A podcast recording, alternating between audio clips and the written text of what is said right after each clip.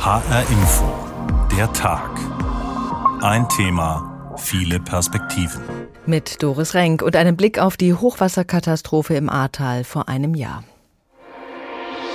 Wasser, Wasser, Wasser. Schmutz, Schmutz, Schmutz. Zerstört, Alles ist weg. Alles zerstört. Die Wohnung ist komplett weg.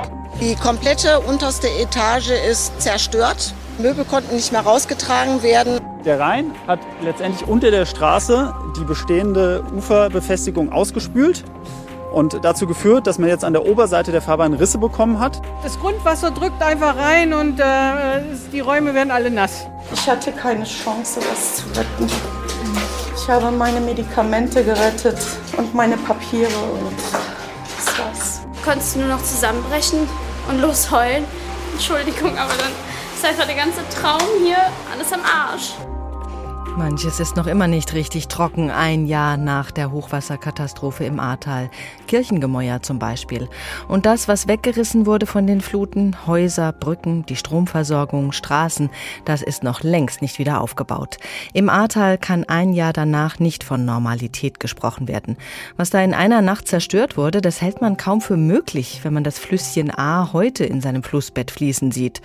Zerstörte Leben, weggeschwemmte Existenzen. Was lässt sich wiederherstellen? Welche Fehler können wir in Zukunft vermeiden? Was haben wir gelernt aus dieser Katastrophe?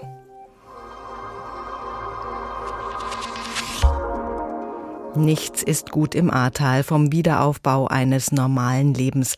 So haben wir getitelt und wollen uns der Frage widmen, ob Alltag eben wieder möglich ist in diesen Überschwemmungsgebieten und wie gut der Wiederaufbau läuft. Zunächst schauen wir nochmal zurück auf diese Nacht vom 14. auf den 15. Juli im letzten Jahr, auf diese Wetterlage, die sich über dem Ahrtal zusammengebraut hatte und nicht weiterzog. Es regnete und regnete und regnete und zwar heftig. Über 100 Liter pro Quadratmeter fielen davon vom Himmel. Und was dann passierte, als die Wassermassen die Ahr zu einem reißenden Strom anschwellen ließen und die Behörden immer noch nicht wirklich erkannt hatten, welches Ausmaß die Sache angenommen hatte, was dann passierte, das ist bekannt. Häuser wurden weggerissen, massive Steinbrücken brachen und es kamen mehr als 180 Menschen zu Tode, die meisten eben im Ahrtal, in Rheinland-Pfalz und auch in Nordrhein-Westfalen. Wir alle erinnern uns wahrscheinlich noch an die Bilder von Trümmerhaufen im Schlamm, die uns da vor einem Jahr erreicht haben, aber es bleibt auch was Positives. Nach der Flut gab es ganz viele Menschen, die geholfen haben und sehr viele davon kamen aus Hessen. HR-Reporter Benjamin Müller ist direkt nach dem Hochwasser ins Ahrtal gefahren und hat die Helfer dort begleitet. Kai Mauler arbeitet bei der Firma Kran Burgard in Butzbach. Direkt nach der Flut packen sie hier schweres Gerät zusammen und fahren ins Ahrtal, um zu helfen. Geplant ist ein Tag, daraus wird eine ganze Woche. Es war eine sehr interessante, sehr spannende Woche. Man hat gesehen, wie schnell von, von 100 Prozent auf nichts kommen kann. Alles, was man praktisch vorher hatte, ist von jetzt auf gleich weg ja, ist schon erschreckend, wie schnell das gehen kann, wo keiner mit rechnet. Kai Mauler landet damals in der Hauptstraße in Dernau, einem kleinen Örtchen direkt an der A. Während sie hier den groben Müll wegräumen und auf Feldbetten übernachten, lernen sie die Menschen besser kennen. Einer davon ist Jürgen Klees. Sein Haus steht bei der Flut bis zum zweiten Stock unter Wasser. Er selbst verbringt die Nacht auf dem Dachboden. Wirtschaftlicher Totalschaden, heute wohnt er wieder darin. Wenn die Firma Kran Burkhardt halt nicht so viel für uns getan hätte, wären auch wir heute bei weitem nicht so weit, weil das A und O war, der ganze Müll musste weg.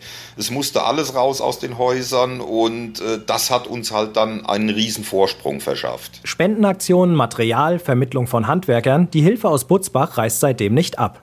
Daraus ist mittlerweile sogar eine enge Freundschaft geworden. Das sieht auch die Tochter von Kai Mauler so. Chiara ist 18 und war direkt nach der Flut im Ahrtal mit dabei. Der Kontakt ist immer noch da. Die war noch auf meinem Geburtstag da. Und das wie eine Familie. Also wenn man irgendwas hat, man schreibt immer miteinander, man telefoniert, man macht schon die nächsten Treffen aus, dass man sich wieder trifft. Wir waren zwischenzeitlich auch schon mal wieder unten. Ja. Auch Volker Vollrath aus Rimbach im Odenwald ist Hochwasserhelfer. Er fährt im letzten Jahr immer wieder nach Mullertshütte und Reutzheim in der Nähe von Aachen und packt dort mit an. Aber nicht nur das, er bringt auch immer wieder Baumaterial, Waschmaschinen und vieles mehr ins Flutgebiet. Es war emotional, sehr emotional. Also es war schon so, dass da auch durchaus Tränen geflossen sind. Ja, es geht mir sehr nah noch. Und auch einen seiner Mitstreiter bewegt das Erlebte noch sehr. Andreas Steiner war zusammen mit Vollrad immer wieder in Nordrhein-Westfalen dabei. Bis heute unterstützen sie immer noch eine Mutter mit zwei behinderten Kindern, die ihr Zuhause verloren hat, oder haben einer Rentnerin geholfen, zurück in ihre Wohnung zu kommen. Wenn man sieht vor Ort das Live, also wirklich mal vor Ort die Zerstörung sieht, dann ist man eigentlich auch stolz, wenn man dann den Leuten helfen konnte. Auch wenn es nur eine kleine Sache war, aber für die Leute war das viel. 845 Tonnen Baumaterial. Das ist auch ganz schön viel. Die haben zwei Brüder aus Probach im Landkreis Limburg-Weilburg mittlerweile von Hessen ins Ahrtal gebracht. Alleine beim letzten Transport im Mai waren Thorsten und Frank Guckelsberger mit 14 Sattelzügen unterwegs. Nachdem Thorsten mit der benachbarten Feuerwehr im Ahrtal war, wollten die Brüder etwas tun, erzählen sie. Man sieht die Bilder, man sieht auch Videos, aber dann steht man live vor dieser Brücke, die da rausgerissen wurde die dann 300 Meter weiter der A unten liegt und denkt, Wahnsinn, was müssen hier für Kräfte gewirkt haben? Ja, wenn man dann schon, sag ich mal, kein Egoist ist, dann sagt man, da muss man einfach helfen. Ich will mal oben drüber schreiben, ich glaube, wir beide leben nach dem Motto, nicht schwätze, sondern mache. Ja, so sagen wir im Westerwald. Und nach dem Motto haben wir das einfach gemacht. Ja, nicht schwätze, äh, wir könnte mal mit der die haben, sondern wir haben es gemacht. Sie schreiben über 60 Bauunternehmen an und sammeln Materialspenden. Dazu kommt noch Geld, von dem sie besondere Baustoffe kaufen. Bisher haben sie so Waren im Wert von über 280.000 Euro zum Wiederaufbau geliefert. Und das ist noch nicht das Ende, erzählt Frank Guckelsberger. Wir planen ja noch mal eine Abschlussfahrt darunter. Zum Einjährigen haben wir gesagt, machen wir noch mal eine Fahrt. Und es kommt immer noch mal hier eine Spende, da eine Spende, so dass wir, denke ich, noch mal einen mittleren Transport zusammenbekommen. Nicht von Hessen ins Ahrtal, sondern andersherum ging es für Irmgard Diekmann. Die 85-Jährige hat 20 Jahre in Bad Neuenahr gelebt, rund 200 Meter von der Ahr entfernt. Beim Hochwasser läuft ihre Erdgeschosswohnung komplett voll und sie rettet sich mit einer Nachbarin noch gerade so auf eine Mauer, erzählt sie. Und die Nachbarn haben uns dann oben aus der Flut unten, die ja schon fast bis oben an den Rand kam, mit Tischdecken nach oben auf das Flachdach gehievt. Sonst wären wir wirklich alle Mann da unten weg gewesen. Über Bekannte aus Gießen und ein paar Zufälle kommt sie schließlich nach Wetzlar. Hier lebt sie heute in der Altstadt in einem Mehrfamilienhaus. Sie wird herzlich empfangen, bekommt Hilfe bei der Einrichtung und beim Friseur um die Ecke gibt es ein Jahr Haare schneiden gratis. So hat auch sie Hilfe aus Hessen erlebt, diesmal aber in Hessen. Und sie hat hier eine neue Heimat gefunden, sagt sie. Also ich, ich muss sagen, ich bin hier angekommen. Ich kann nur all den Leuten danken, die mir in dieser Situation geholfen haben und doch, warte, ich darf, muss jetzt bald aufhören, es kommen mir, mir geholfen haben und dass ich hier angekommen bin. Danke hessische Helfer im Ahrtal und auch dann weiterhin in Hessen, begleitet von Reporter Benjamin Müller, der mehrfach vor Ort war und ganz viele eigene Eindrücke von der Zerstörung gesammelt hat. Deshalb konnte er ja so gut berichten. Und darüber sprechen wir. Benjamin, ein Jahr danach, wie genau hast du die Bilder von damals noch vor Augen? Ja, schon ziemlich genau. Also ich erinnere mich zum Beispiel direkt an den ersten Abend nach der Flut, als ich im Ahrtal angekommen bin. Das war wie eine andere Welt. Ich bin auf eine Straße an die Ahr runter abgebogen und da war plötzlich dann kein einziges fahrendes Auto mehr. Am Straßenrand, da lagen dann aber übereinander gestapelte Autos, so ein bisschen wie Bauklötzchen. Es war alles schon so dämmerig, dunkel, voller Matsch und es sind Menschen rumgeirrt. Ich habe dann erstmal angehalten, mich umgeschaut, weil ich das gar nicht so richtig fassen konnte. Und dann kamen zwei junge Männer auf mich zu, die haben wahrscheinlich gesehen, gesehen, wie irritiert ich war und meinten zu mir, ja, das ist hier ein bisschen wie so ein Endzeit-Weltuntergangsfilm. Ne? Ja, und auch die Bilder in den Tagen danach natürlich, also Häuser, die nur noch halb stehen, Menschen, die evakuiert werden, Helikopter, die auf der Brücke neben dir landen und die Menschen da rausholen oder auch der Schlamm, der überall war, dieser Geruch nach Heizöl und Fäkalien und dann später, als es trocken geworden ist, ist das ein ganz, ganz feiner Staub geworden, der sich überall reingesetzt hat und sowas vergisst man natürlich nicht so schnell, aber vor allen Dingen die ganzen Geschichten Geschichten der Menschen vor Ort, die ich da erzählt bekommen habe. Wie war das zwischen berichten und helfen wollen? Wie geht man mit dieser Situation um? Also das ist wirklich schwer. Du kommst da an, willst sofort mit anpacken, aber es ist dann auch so, wie es meistens ist. Du funktionierst in solchen Momenten. Das Berichten vor Ort, das war sehr, sehr sensibel. Also man muss sich das halt auch mal vorstellen. Du hast gerade alles verloren, vielleicht sogar Menschen, und dann steht da einer und will berichten, stellt dir Fragen oder macht Videos. Und da war dann auch langsam rantasten und einfühlsam sein angesagt. Und teilweise liegen die Nerven dann wahrscheinlich auch blank, oder? Ja, auf jeden Fall. Also ich hatte eine sehr krasse Situation, ein Live-Gespräch mit dem Sender. Da hatte ich mein Auto seitlich an einem Feldweg abgestellt, weil ich nur da Empfang hatte und diese Schalte machen konnte. Dann kam ein Baggerfahrer, der da am Aufräumen war und der durch wollte. Aber ich konnte eben nicht direkt wegfahren, weil zwei Minuten später hatte ich dieses Gespräch. Dann ist er hin, hat einen Glascontainer, der neben meinem Auto stand, einfach umgeworfen und hat mit seinem Bagger angedeutet, dass er jetzt mit der Baggerschaufel eben auch auf mein Auto mal richtig draufhauen wollte. Und dann mal meinte er, scheiß Presse, ich habe hier Tote gesehen, jetzt fahr das scheiß Auto weg. Und das ist dann mit Worten ziemlich eskaliert, aber zehn Minuten später kam er dann zurück, hat sich entschuldigt und war völlig fertig irgendwie. Und da habe ich einfach gemerkt, wie überfordert hier gerade alle mit der Situation sind. Wie groß war eigentlich der Medienauflauf und wie sehr hat der vielleicht sogar gestört? Also direkt am Anfang, als ich angekommen bin, habe ich da fast keine Medien gesehen. Erst am zweiten Tag dann, aber natürlich dann so richtig. Ich habe zwar immer versucht, dahin zu fahren, wo jetzt nicht so viel los ist, weil das Ahrtal natürlich eine riesige Fläche ist, hat sich das ganz gut verteilt, zumindest aus meiner Sicht. Und klar, gestört hat das sicher hier und da. Ich habe die meisten aber ziemlich respektvoll erlebt, aber es gab natürlich auch Ausnahmen. Also eine Reporterin von einem Privatsender zum Beispiel, die hat sich vor einer Live-Schalte das Oberteil mit Schlamm beschmiert, um halt so zu tun, als wäre sie da gerade schwer am Helfen. Und sowas, das geht natürlich gar nicht, weil eben die anderen sensiblen Journalisten, die sowas nicht machen, in ein schlechtes Licht gezogen werden.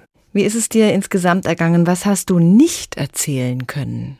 Ja, also da gibt's wirklich so einiges. Natürlich, wenn Menschen Angehörige verloren haben oder ihre ganze Existenz, das sind die großen, schlimmen Geschichten. Aber eine kleine, die ist mir auch hängen geblieben, die habe ich lange nicht vergessen. Ich war zum Beispiel in Dernau, einem Ort, der ist ziemlich stark getroffen worden, direkt unten an der A bei Jürgen Klees und seiner Familie. Ihr Haus, das stand bis zum zweiten Stock völlig unter Wasser. Sie saßen auf dem Dachboden in der Nacht und haben eben gehofft, dass das nicht höher kommt. Und als ich ihn dann kennengelernt habe am zweiten Tag nach der Flut, da kam sofort seine Frau Frau und meinte, ob ich denn gerne einen Kaffee haben möchte. Ich war dann erstmal völlig irritiert, weil ich jetzt eben gedacht hätte, hier ist alles andere wichtig, aber eben nicht, ob ich mal einen Kaffee haben will.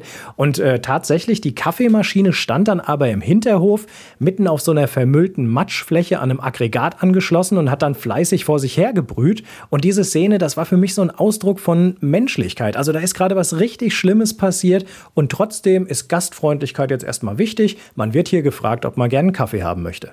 Wie ist dir das ergangen insgesamt? Wie sehr haben dich diese Wochen geprägt im Ahrtal und sind auch persönliche Kontakte entstanden? Das kann man ganz klar sagen. Also das war wirklich mit Abstand der heftigste Einsatz, den ich je hatte in meinem Arbeitsleben. Ich habe daraus wirklich viel mitgenommen. Natürlich die grundsätzlichen Sachen zu schätzen wissen, was man eigentlich zu Hause hat in seiner heilen Welt, wie gut es uns allen geht.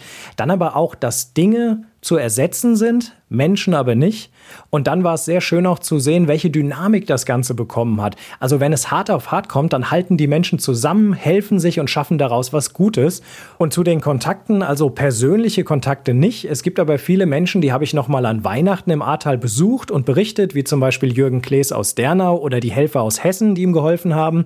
Und zu denen habe ich dann natürlich schon eine Verbindung irgendwie, weil ich die Geschichte so lange begleitet habe. Und auch wenn es Arbeit ist und ich da professionellen Abstand wahre, muss ich trotzdem sagen, dass ich die Leute auch lieb gewonnen habe.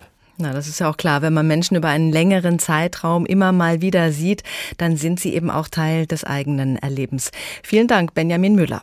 Ist Alltag wieder möglich? Wie gut läuft der Wiederaufbau? Bevor wir mit der Suche nach Antworten weitermachen, nähern wir uns dem Ahrtal nochmal aus einer völlig anderen Perspektive und hören einen Auszug aus einer Radioreportage über die Region aus den 60er Jahren, die dann selbst nochmal weiter zurückblickt in die Vergangenheit.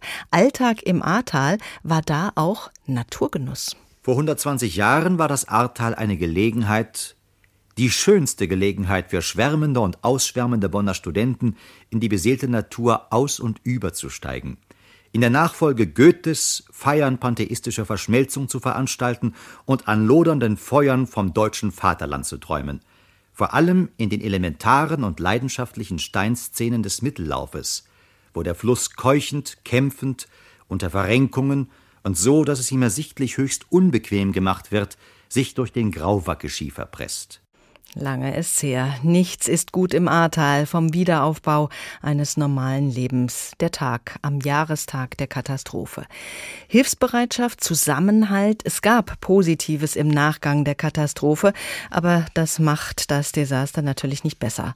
Nach wie vor bleibt die Frage, ob man die Todesopfer hätte vermeiden können, die vielen Verletzten und vielleicht auch einen Teil der Zerstörungen. Die Politik tut sich schwer mit der Aufarbeitung und der Umsetzung der Lehren, die man ziehen kann. Es gab schon eine Bundestagsdebatte in der letzten Woche zu den möglichen Versäumnissen, bei der hitzig debattiert wurde. Und in zwei weiteren Instanzen wird gerade die juristische und politische Aufarbeitung versucht. Bei der Staatsanwaltschaft Koblenz und in einem Untersuchungsausschuss im Rheinland-Pfälzischen Landtag. Christian Buttgereit kann uns da einen Einblick geben. Inzwischen liegen 22 Sitzungen hinter den Mitgliedern des Untersuchungsausschusses. 150 Zeugen wurden gehört, manchmal bis nach Mitternacht. Die Sitzungen sind wie bei Gericht. Zeugen können sogar vereidigt werden. Stellungnahmen gibt es, wenn, dann im Nachhinein. Dank Untersuchungsausschuss ist etwa bekannt, von wann bis wann die Ministerpräsidentin in der Flutnacht geschlafen hat und dass die Landesregierung insgesamt sehr ahnungslos war. Ich will hier noch einmal betonen, dass die Flutkatastrophe für uns am 14. Juli in dieser Dimension im Ausmaß nicht vorhersehbar war. So Ministerpräsidentin Malu Dreyer im April, nachdem sie als Zeugin vernommen wurde. Die Befragung verschiedener, zum Teil aus dem Fernsehen bekannter Meteorologen hatte ein differenzierteres Bild ergeben. Während Jörg Kachelmann die These vertrat, niemand hätte sterben müssen, sagte sein Kollege Carsten Schwanke, Ich bin überzeugt davon, dass niemand kein einziger Meteorologe auch nur ansatzweise sehen konnte, dass dort eine 10 Meter Flutwelle, die alles bisher Dagewesene übertrifft, dass eine solche Flutwelle entstehen würde.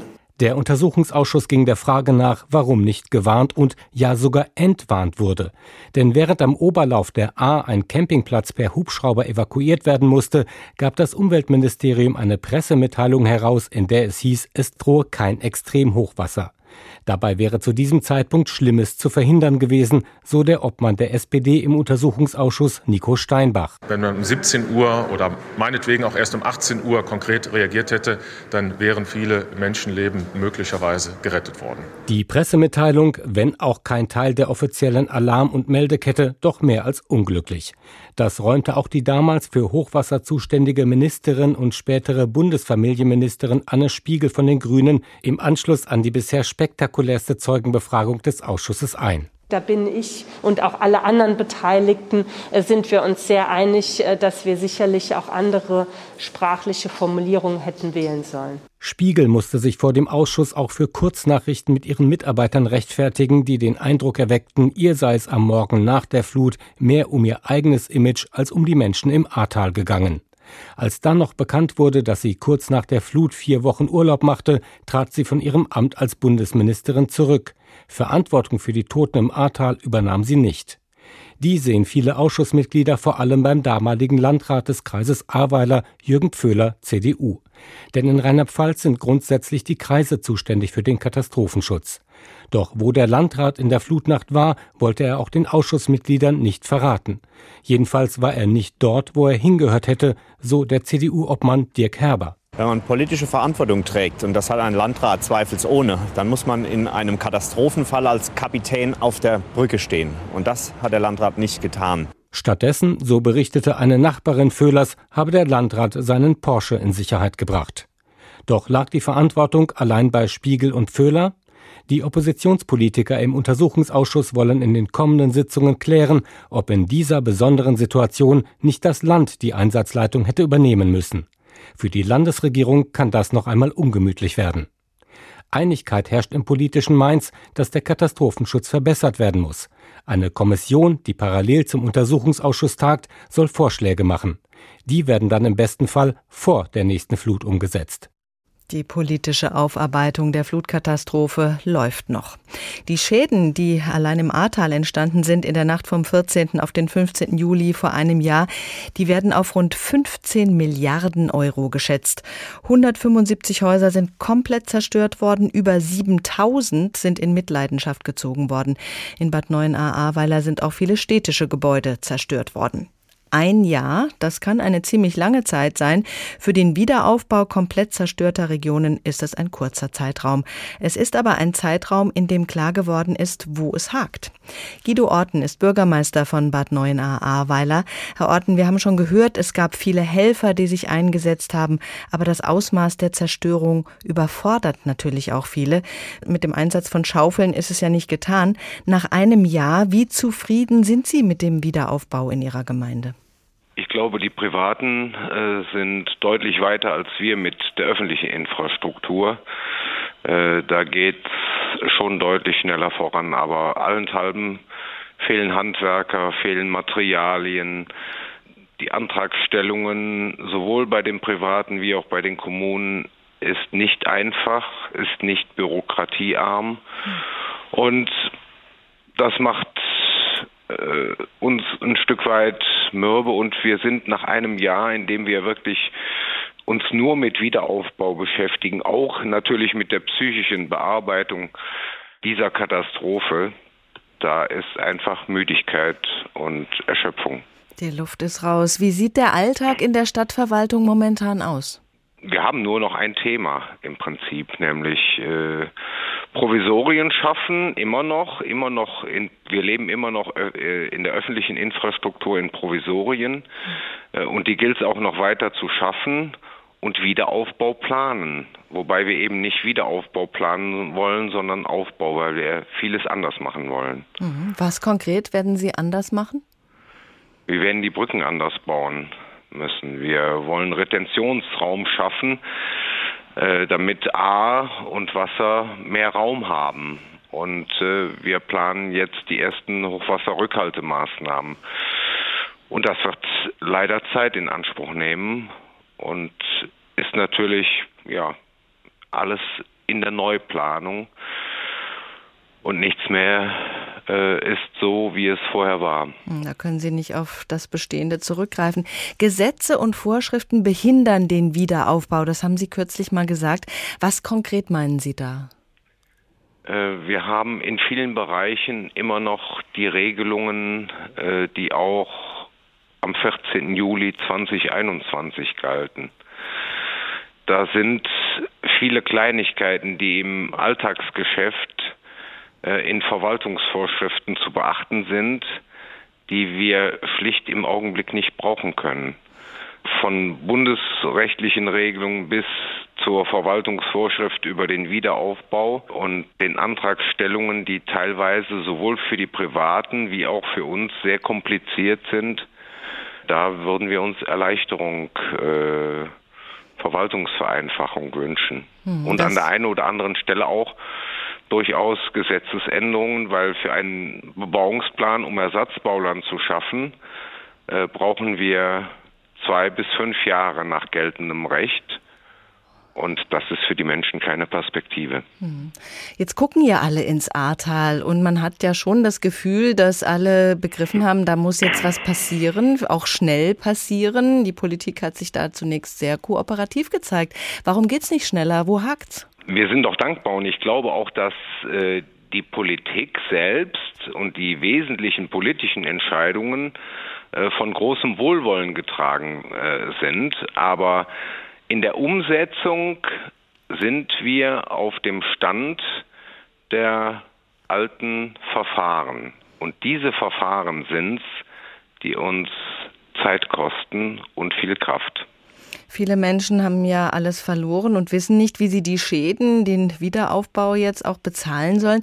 Wie sieht es mit der Förderung aus? Der Kanzler hatte ja direkt nach der Flut gesagt, was mit Geld zu regeln sei, das würde geregelt. Ist das so eingetreten? Ja, ich glaube, der Bund-Länder-Fonds, der ist gut gefüllt und Geld steht auch zur Verfügung. Das ist gar kein Widerspruch zu dem, was ich anmahne, nämlich äh, Verwaltungs- und Verfahrensvereinfachungen. Das Geld steht zur Verfügung, aber der Weg bis zu dem Punkt, wo es bei den Menschen und in den Kommunen ankommt, der ist zu lang. Mhm. Viele Menschen im Ahrtal befürchten, dass sie jetzt zum Jahrestag noch mal viel Aufmerksamkeit bekommen und dass sie aber danach in Vergessenheit geraten werden. Was wünschen Sie sich? Das ist eine lange Wegstrecke, die wir vor uns haben. Und äh, wir werden immer wieder versuchen, den Fokus auch auf unsere Probleme zu haben und das auch nach außen zu kommunizieren. Ich wünsche mir wirklich, dass alle an unserer Seite bleiben, auch und gerade die Medien, weil es ist wichtig, gehört zu werden. Diese Katastrophe hat eine Katastrophenbewältigung zur Folge, die Jahre dauern wird. Ein Jahr davon ist rum. Guido Orten ist Bürgermeister von Bad Neuenahr-Ahrweiler. Vielen Dank für das Gespräch. Wer denkt, das Ahrtal wäre in den 60er Jahren einfach nur ein sehr beschaulicher, sehr schöner und mehr oder weniger unberührter Ort gewesen, der irrt, wie uns die Radioreportage aus dieser Zeit vor Ohren führt. Es gab da eine Art von Touristenstrom, der sehr kritisch gesehen wurde. Chaotische, gröhlende Enthemmungen der Massen, die in Autobussen von Rhein und Ruhr herangeführt werden. Betrunkenheiten schnulzen trellender Strohhutträger. Die Wirklichkeit der Arr wird vom niederen Sexus, von der Prügellust dieser sich im Rausch stark fühlenden Großstädter verdeckt. Die Arr ist ein Schreckensort, wie der Drachenfels oder die Drosselgasse geworden. Keiner der Besucher wendet einen bewundernden Blick an Dramatik und Zerrissenheit der Felsen. Keiner denkt daran, in sie hineinzusteigen. Und die Arrhöhen wären gänzlich von dieser Art Reisender verschont, wenn nicht zum Unheil eine Seilbahn hinaufführt.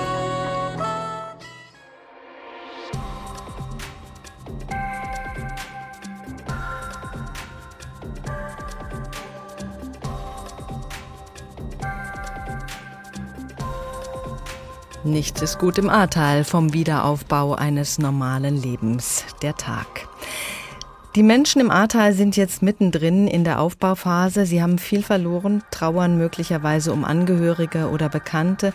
Sie haben aber auch viel geschafft. Alle versuchen sich gegenseitig zu unterstützen, aber natürlich sind viele nach einem Jahr auch einfach am Ende ihrer Kräfte. Mariella Milkova ist nach Neuen Ahrweiler gefahren für ihre Reportage, um zu hören, wie es den Menschen jetzt geht wenn plötzlich das Wasser aus dem Keller kommt oder es von vorne reinläuft und hinten wieder raus oder es plötzlich dann noch von hinten herkommt, dann ist das also ein Ohnmachtsgefühl, wobei ich nie gegen das Wasser wirklich kämpfen musste oder mein Leben jetzt dafür einsetzen musste. Er bekommt die Bilder nicht mehr aus dem Kopf aus jener Nacht vor einem Jahr, als das Wasser kam. Pfarrer Jörg Meirer aus Bad Neuenahr-Ahrweiler erzählt mir, wie eine riesige Schlammwelle den Marktplatz rund um seine Kirche überflutete. Und dann gingen die Lichter aus. Es ist heller Tag, als ich durch das Städtchen laufe. Der Baulärm ist das Erste, was mir auffällt. Überall Handwerker in den engen Altstadtgässchen. Es wird gesägt, gehämmert und gebohrt in den Fachwerkhäusern. Das ist der vorherrschende Sound hier im Ahrtal, ein Jahr nach der Flutkatastrophe. Der Wiederaufbau ist in vollem Gange. Unsere Stadt wird wieder bunt, lese ich auf Plakaten überall. Aber zunächst mal sehe ich eingestaubte Schaufenster, schlammverschmierte Mülltonnen, Sandsäcke vor den Hauseingängen. An einigen Mauern kann man noch die braune Wasserkante erkennen. Also das Flutwasser war schon, in meinem Geschäft war es schon fast zwei Meter hoch das Inventar, also von Kühlzelle, Kühltheke, alles Gerätschaften, war alles hinüber. Das musste alles entsorgt werden. Dann die ganzen baulichen Substanz ist, es ist ja auch, die Häuser sind ja alle schon mehrere hundert Jahre teilweise alt. Axel Reinhold richtet gerade seinen neuen Schweizer Käseladen ein. Die Kühltheke steht schon, er streicht Regale. Sein altes Geschäft ganz in der Nähe wurde komplett zerstört durch die Flut. Aber er konnte relativ schnell neu durchstarten, sagt er. Und die Soforthilfe von Bund und Land kam auch prompt. Ich hatte wahrscheinlich das unwahrscheinliche Glück, dass mein Vermieter, mein neuer Vermieter, auch handwerklich sehr begabt ist und er vielerlei Beziehungen hatte zu anderen Handwerkern und dass das hier die Instandsetzung relativ flott ging. Was natürlich andere hier nicht äh, zum Vorteil wurde und es hängt ja an allen Ecken und Enden, aber es geht vorwärts und das muss man sehen. Und mit jedem offenen Laden setzt man hier auch ein Zeichen, dass es vorwärts geht. Andere dagegen warten noch immer auf den Gutachter, auf Handwerker, auf Baustoffe, auf die Genehmigung eines Antrags für Wiederaufbauhilfe. Ende Juli will Axel Reinhold seinen neuen Laden öffnen. Er schaut positiv in die Zukunft. Das fällt Anja noch ein wenig schwer. Sie stellt sich nur mit ihrem Vornamen vor. Ich treffe sie unten am Ufer der Ahr. Dort, wo früher mal ein Campingplatz in Ahrweiler war, ist die Arche entstanden. Eine Art neues Dorf- und Hilfszentrum mit Mittagessen, Werkzeugausleihe, Waschsalon, Ergotherapie und Platz, um sich mit anderen auszutauschen. Der Blick auf die Weinberge gegenüber ist wunderschön. Der Blick auf das zerfurchte Ufer, wo früher mal ein Brückenkopf gestanden hat, der von der gewaltigen Hochwasserwelle weggerissen wurde, ist ganz und gar nicht schön. An dieser Stelle ist die Ahr relativ seicht. Ich wundere mich, wie dieser kleine Fluss so viel Zerstörung anrichten konnte nach den extremen Regenfällen am 14. Juli vor einem Jahr. Anja wohnt in einem der Häuser direkt am Ufer, die zwar noch stehen, aber das Erdgeschoss ist seitdem nicht wirklich bewohnbar. Erst seit kurzem haben sie wieder Strom dort. Ich habe heute tatsächlich meine Klingel bekommen. Man kann wieder bei mir klingeln. Fast ein Jahr danach, genau. Ähm, seit letzter Woche haben wir dann ein bisschen Strom im Keller, dass wir mal wieder waschen können. Alles andere ging bis vor einer Woche über Stromaggregate. Und ja, die Parterre-Wohnung ist immer noch nicht in Ordnung. Da wird immer noch gearbeitet. Wir haben immer noch keinen Putz an der Wände und kein Boden und also gehen tatsächlich immer noch Parterre durch den Baustellebereich. Und dann bricht es aus ihr heraus. Es dauert halt seine Zeit, was in dieser einen Nacht zerstört wurde. Das kann man nicht wieder in drei Tagen aufbauen. Und ich sehe gerade, es, es, ihnen kommen immer noch die Tränen. Also das ist noch nicht verarbeitet. Nein, tatsächlich nicht. Also ich lebe hier seit drei Jahren erst und ich fühle mich hier total wohl und möchte auch hier bleiben. Und ich freue mich, dass hier wieder alles aufgebaut wird. Aber es tut halt trotzdem mal weh. Ich begreife, bei manchen sitzen die Wunden noch sehr tief und es wird wohl noch lange dauern, bis sie heilen. Aber da ist trotz allem auch viel Hoffnung. Wenn man jetzt noch nie hier war und hier reinkommt, denkt man sich immer noch, ach, wie sieht es denn hier aus? Aber wir haben keinen Schlamm mehr hier. Wir haben hier Strom, wir haben hier Wasser, ne? die ersten Wohnungen können wieder bezogen werden, die, die ersten Fenster werden eingesetzt, die ersten Heizungen laufen wieder. Aus meiner Sicht ist das tatsächlich sehr viel. Da bin ich halt auch sehr froh, dass wir diese Katastrophe hier erlebt haben, wo wir ein intaktes Umfeld noch haben, nur ne? wo Hilfe auch kommen konnte und man auch sieht, dass die Hilfe ankommt. Nichtsdestotrotz ist halt der Weg bis zum Urzustand bzw. zum Neuzustand noch ein sehr, sehr langer. Lukas Bornschlegel ist eigentlich bei der Feuerwehr im Nachbarort, aber schon seit dem ersten Tag nach der Flut als Helfer hier im Einsatz. Er leitet die Arche. Der Verein für Katastrophenhilfe und Wiederaufbau finanziert sich aus Spenden. Er zeigt mir die mobile Turnhalle für die Schulkinder, die sie hier von dem Geld aufgestellt haben. Ein Provisorium genauso wie die beiden Behelfsbrücken für die Autos und Fußgänger. Aber die Menschen hier sind froh, dass sie sie haben. Es kommen nicht mehr so viele Helfer ins Ahrtal, aber das Gemeinschaftsgefühl, das ist noch da, erzählt mir Lukas Bornschlegel. Es gab bei uns im Viertel so einen kleinen Leitspruch direkt nach der Flut, es gibt nicht mehr meins, es gibt nicht mehr deins, es gibt halt nur noch unseres. Und das war aufs Essen bezogen, das war auf die Schaufeln bezogen, das war auf den Strom bezogen, das war egal, was man hatte, es war kritische Infrastruktur und die hatte niemand mehr alleine, die gehörte der Gemeinschaft. Und dieser Zusammenhalt, da wünsche ich mir, dass der nicht noch ein halbes Jahr bleibt, sondern möglichst lange uns hier im Ahrtal erhalten bleibt. Zusammenhalten, so hat auch Jörg Meirer sein Buch genannt, der katholische Pfarrer in Bad 9 Ahrweiler. Er zeigt mir St. Laurentius, seine Kirche am Marktplatz, die stark beschädigt wurde von der Flut. Das Hochwasser hat die Holzbänke herausgespült, den Boden aufgerissen, Kunstwerke zerstört. Überall kommen Kabel aus den Wänden. Wie hoch stand hier das Wasser? Hüfthoch so 1,20 Meter. Es stank hier drin, es, es roch eben nach, nach Schlamm und nach Moder. Wir sind noch immer am Trocknen und wir wissen auch nicht, ähm, wie schnell es trocknen wird. Der Pfarrer, ein schmaler Mann, den man ansieht, was er alles durchgemacht hat, wurde durch die Flutkatastrophe zu einem bekannten Gesicht des Ahrtals. Er hat viele Interviews gegeben und jeden Abend auf Facebook gepostet, was er als Seelsorger erlebt hat. Seine größte Befürchtung zum ersten Jahrestag der Flutkatastrophe ist, dass das Leid der Menschen hier schnell vergessen sein wird, neben den vielen anderen aktuellen Krisen. Ich werde oft gefragt, na jetzt seid ihr ja ein Jahr dran und jetzt seid ihr doch bald durch. Es ist bei weitem nicht so. Wir sind noch lange nicht durch. Die wenigsten wohnen in ihren Häusern. Die wenigsten Geschäfte sind wieder geöffnet. Ähm, die Infrastruktur ist ähm, im Grunde nur notdürftig gemacht. Wir haben auch immer weniger Kraft. Wir sind seit einem Jahr in diesem Schlamassel und im Aufbau und im Vorwärtsgehen und im Rück zurückgeworfen werden und im nicht wissen, wie es weitergeht. Und das braucht unendlich viel Kraft. Ein Jahr danach hat Mariella Milkova Verzweiflung und Erschöpfung angetroffen bei den Bewohnern des Ahrtals, aber auch Zuversicht. Wir hören noch mal einen Auszug aus der Radioreportage der 60er Jahre über die Vorzüge des Ahrtals. Da geht es um das Weinanbaugebiet, das von der besonderen Geografie profitiert, von diesem wie ein Hufeisen geformten Flusslauf. Der Flusslauf biegt sich derart, dass er beinahe sich selbst wieder erreicht und dann versucht das Wasser auf dem kurzen Wege vorwärts zu kommen. Sei es, dass es sich wirklich durchnagt und das umflossene Stück abseits liegen lässt, sei es, dass der alte Lauf erodierend sich schneller einfrisst und als Mal seines vergeblichen Durchbruchs nur einen Sattel hinterlässt. Bebuschte und nackte Abstürze, hereinscheinende Ruinen, Kreuze, Pavillons, einmal ein natürliches großes Bergloch, Zusammendrängung, kein Überblick, Verlorenheit im Hier und Jetzt, zusammengepresste Energien. Ihre Explosion wäre dann der Wein. Dieser besondere Flusslauf war ein Grund, warum es zur Katastrophe kam im letzten Jahr. Schönheit und Bedrohung liegen an der Ahr dicht beieinander. Ob das Ahrtal noch einmal von einer solchen Wetterlage wie vor einem Jahr heimgesucht wird, das weiß niemand vorherzusagen. Es kann sein, es kann aber auch sein, dass das nicht mehr passiert. Besser wäre es, man wäre vorbereitet. Und da gab es ja nun einiges, was man besser machen könnte, falls es nochmal zu einem Hochwasser diesen Ausmaßes käme. Das fängt bei der Risikobewertung an und hört bei den Bauvorschriften nicht auf. Das Frühwarnsystem hatte ja komplett versagt, beziehungsweise wurden Informationen falsch eingeschätzt und nicht so weitergegeben, dass das verhindert hätte werden können, was da zu verhindern gewesen wäre.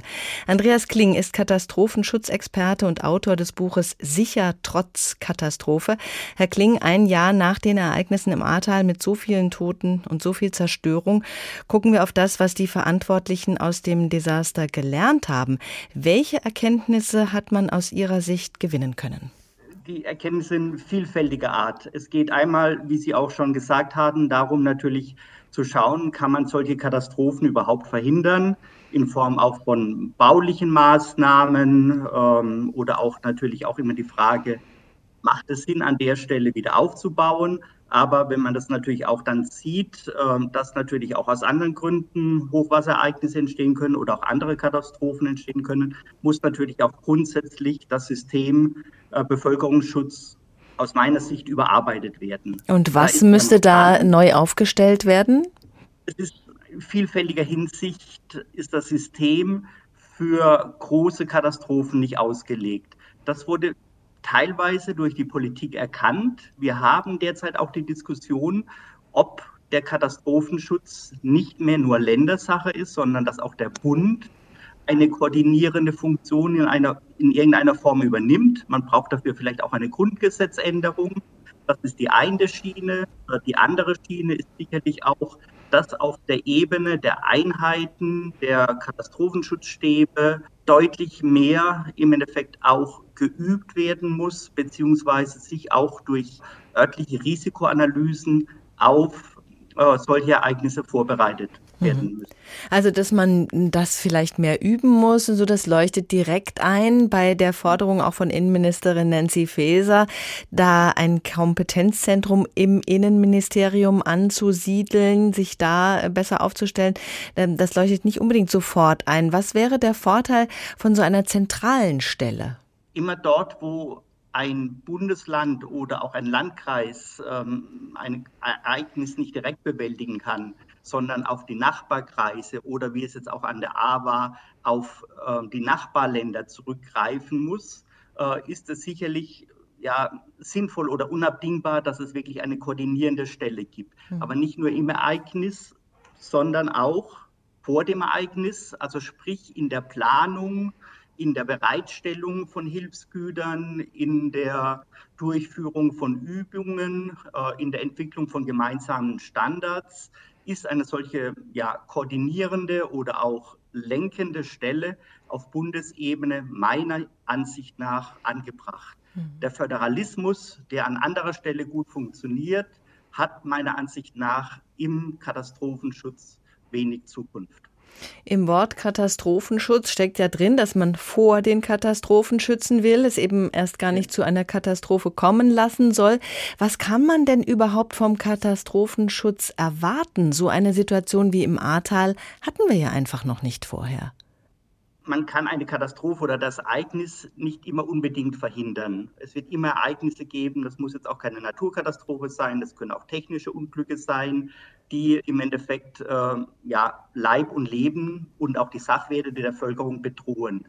Was aber natürlich durch den Katastrophenschutz allein schon in der Vorsorge gemacht werden kann, und dazu sind ja im Endeffekt die Hochwasserereignisse ein gutes Beispiel. Wenn ich die Menschen vorab richtig und gut informiere, sowohl grundsätzlich, äh, was ich machen kann im Bereich der eigenen Katastrophenvorsorge, aber auch was ich ganz konkret mache, wenn ein Hochwasserereignis kommt. Äh, durch solche Informationen der Bevölkerung wäre wahrscheinlich auch und rechtzeitige Warnung natürlich, Warnung plus die entsprechenden Handlungsanweisungen, hätte wahrscheinlich ein Großteil der, oder ein Teil der Toten an A und in, in Nordrhein-Westfalen nicht gegeben. Also ich plädiere sehr stark dafür, im Endeffekt in eine Kommunikation, in eine viel stärkere Kommunikation wie bisher mit der Bevölkerung zu gehen. Hm. Man muss auch sagen, ähm, die Politik beziehungsweise auch das Bundesamt für Bevölkerungsschutz und Katastrophenhilfe hat das erkannt. Wir haben ja jetzt die Warntage. Es soll jetzt einen Bevölkerungsschutztag geben. Das sind Schritte in die richtige Richtung, die man jetzt aber auch angehen muss. Bei der Katastrophe im Ahrtal war es ja offenbar auch so, dass das Risiko zunächst völlig falsch eingeschätzt wurde, dass man gedacht hat, so schlimm wird es nicht kommen. Ich könnte mir vorstellen, dass in solchen Fällen, wo es ernst werden könnte, auch äh, Computersimulationen hilfreich wären, vielleicht sogar der Einsatz künstlicher Intelligenz. Jetzt haben wir viele Behörden, die noch auf der Stufe des Faxgerätes hängen geblieben sind. Sehen Sie da ein Problem? Ja, wobei ich sehe das Problem weniger jetzt in der Technologie und auch weniger in dem Vorhandensein der Daten und der Warnungen. Die Wettermodelle waren gut, die Hochwasservorhersagemodelle waren gut. Äh, woran es gefehlt hat, war der sogenannte menschliche Faktor, also die, die Umsetzung sowohl auf der Ebene der Ministerien der beiden Bundesländer als auch in den Stäben der Landkreise, dass man die Warnungen entsprechend interpretiert hat und dann die entsprechenden Warnungen auch weitergegeben hat. Das hat ja gefehlt. Also es ist der menschliche Faktor, diesen menschlichen Faktor oder auch im Endeffekt den Katastrophenschutz an dieser Stelle zu verbessern, wird nur durch eine vernünftige Ausbildung der äh, handelnden Personen und deswegen sage ich auch immer, das Üben, Übung ist die Königsdisziplin des Katastrophenschutzes, weil nur durch Übung kann ich auch feststellen, wo sind Defizite und wo muss ich mich noch verbessern. Und ich sage mal, wenn man entsprechend gut organisierte Übungen die dann auch entsprechend ausgewertet werden. Wenn man die im Ahrtal gemacht hätte, hätte man natürlich wahrscheinlich auch in der, dann in der Situation vor einem Jahr auch ganz anders reagiert und damit vielleicht auch Menschenleben retten können. Wie sieht es im Bereich der Ausrüstung aus? Ist da genug vorhanden? Pumpen, Trocknungsgeräte, Seilwinden, vielleicht sogar Hubschrauber? Ich sehe an der Stelle schon an der einen oder anderen Stelle Verbesserungsbedarf. Ähm, auch teilweise äh, fehlt es dann an geländegängigen Fahrzeugen, beziehungsweise auch die Seilwinden für die Hubschrauberrettung.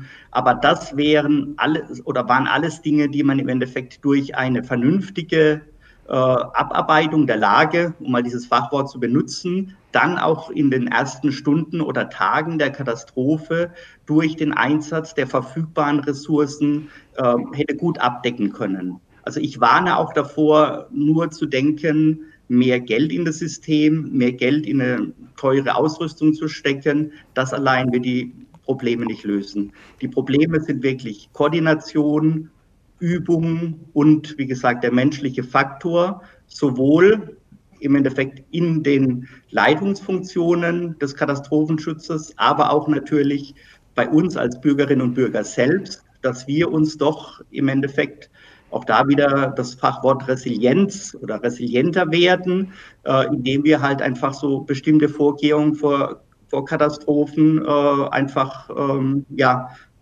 haben. Also sprich vielleicht für ein paar Tage, so wie es auch empfohlen wird, Lebensmittel und Trinkwasser zu Hause zu haben oder auch solche einfachen Maßnahmen oder Verhaltensregeln wie bei Hochwasser gehe ich halt nicht in den Keller oder versuche nicht mehr das Auto zu retten, sondern bringe mich selbst in Sicherheit. Wenn man in verschiedene, für verschiedene Katastrophenlagen solche Regeln verinnerlichen würde, würde das auch schon sehr viel helfen.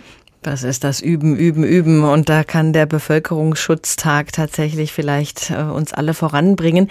Sie beschäftigen sich ständig mit Katastrophenschutz. Wo sehen Sie auch angesichts der Extremwetterlagen, die sich wahrscheinlich häufen werden in Zukunft, die größten Herausforderungen für den Katastrophenschutz?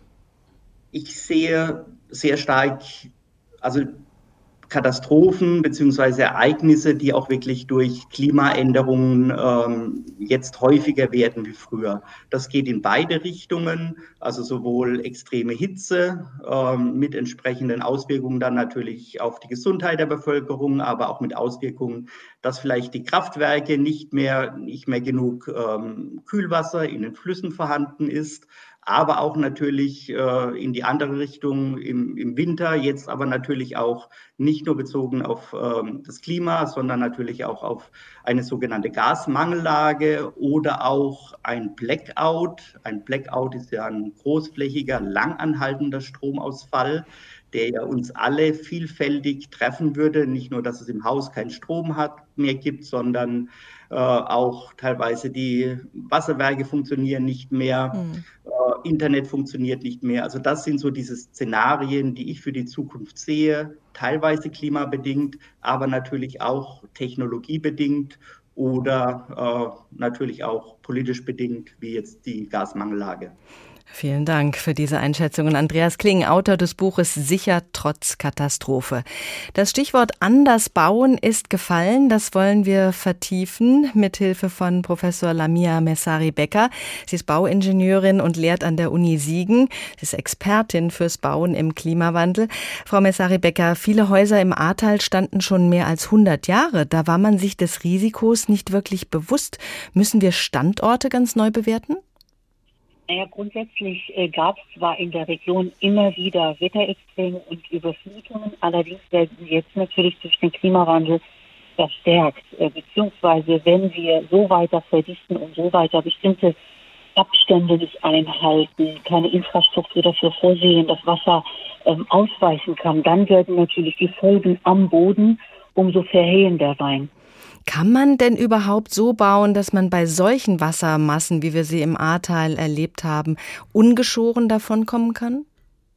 Man muss dabei sehen, dass die ähm, Todeszahlen, die wir zu beklagen hatten, nicht äh, deshalb ähm, erfolgt sind, weil äh, die Gebäude oder die, die Straßen oder die Brücken nicht entsprechend waren, sondern weil tatsächlich die Warnsysteme versagt haben. Das ist ganz wichtig. Wir können also am Boden nicht nur durch eine andere Bauweise dem entgegenwirken, sondern auch dadurch, dass wir Warnsysteme etablieren, digital und analog, so dass wir die Menschen so schnell wie möglich da rausholen. Aber trotzdem, Sie haben recht, es gibt natürlich eine gewisse Sicherheit. Bis zu einem gewissen Punkt können wir katastrophensicher bauen. Ich verweise auf Japan, die schon immer mit Erdbeben zu kämpfen hatten, oder ähm, die Schweiz, die immer an, an Hängen, an, an schwierigen äh, Topografien bauen mussten. Also bis zu einem gewissen Punkt können wir darauf reagieren.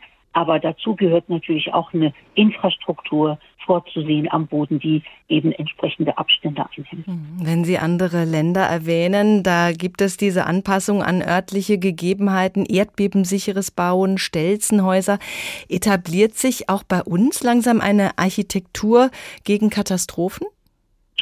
die muss jetzt kommen. Ich würde sagen, wir müssen sowohl in der Art und Weise, wie wir die Gebäude bauen, stärker darauf reagieren, dass wir sogenannte Klimawandellasten mit berücksichtigen und wir müssen insbesondere im Städtebau viel korrigieren, also viel mehr Grün, viel mehr Wasser- und hitzesensible Städtebauplanung etablieren. Also so, dass wenn Wasser, Starkwasser anfällt, dass das Wasser möglichst dort gespeichert äh, bleibt, äh, wo es anfällt und nur das überschüssige Wasser natürlich auch entsprechend abgeführt wird. Wir müssen auf die äh, in Sachen Infrastruktur reagieren, also die Kanalisation anpassen und so weiter. Also da ist noch viel zu tun, gar keine Frage.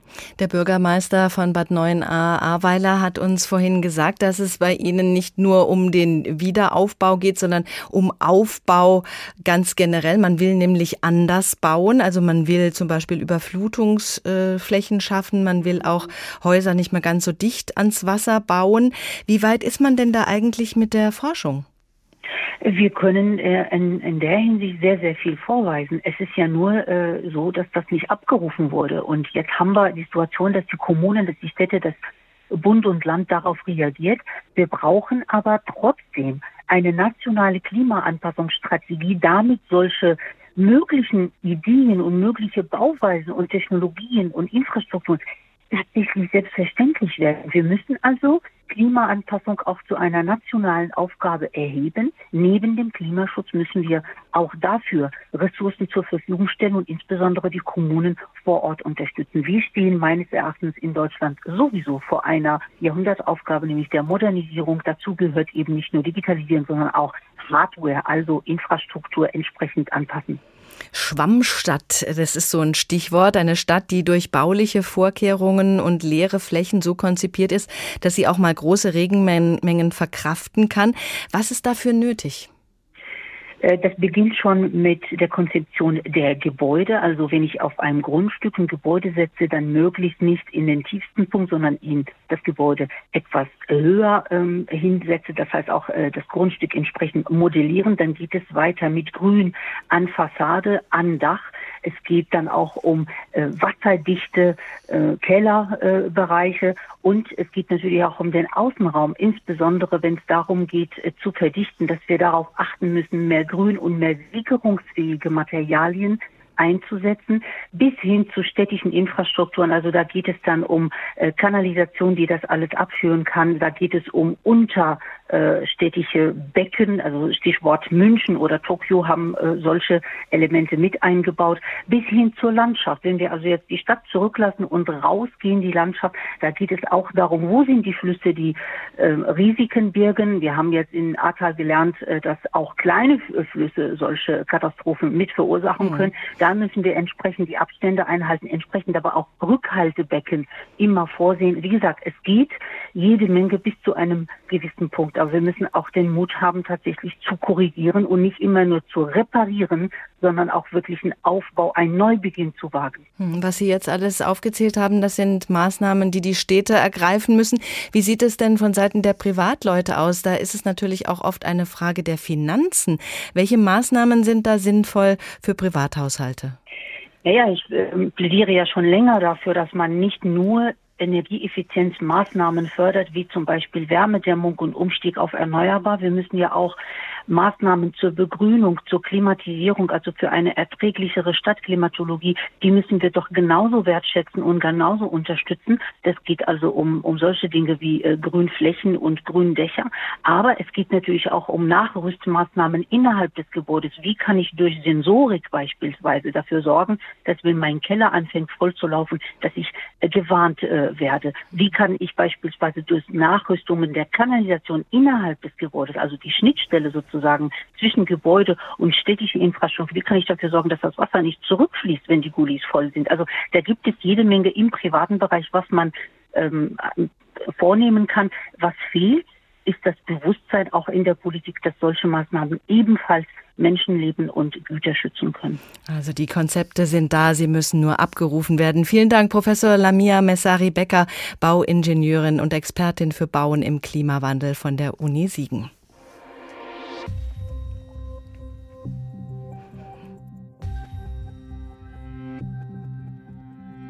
Das war der Tag heute zur Frage, ist Alltag wieder möglich? Wie gut läuft der Wiederaufbau im Ahrtal ein Jahr nach der Katastrophe? Wir haben da Erschreckendes gehört von lahmen Behörden, politischem Unvermögen, von erschöpften Ahrtalbewohnern, aber auch von viel Hilfsbereitschaft und Zusammenhalt vor Ort und von neuen Konzepten für besseres Bauen in der Zukunft.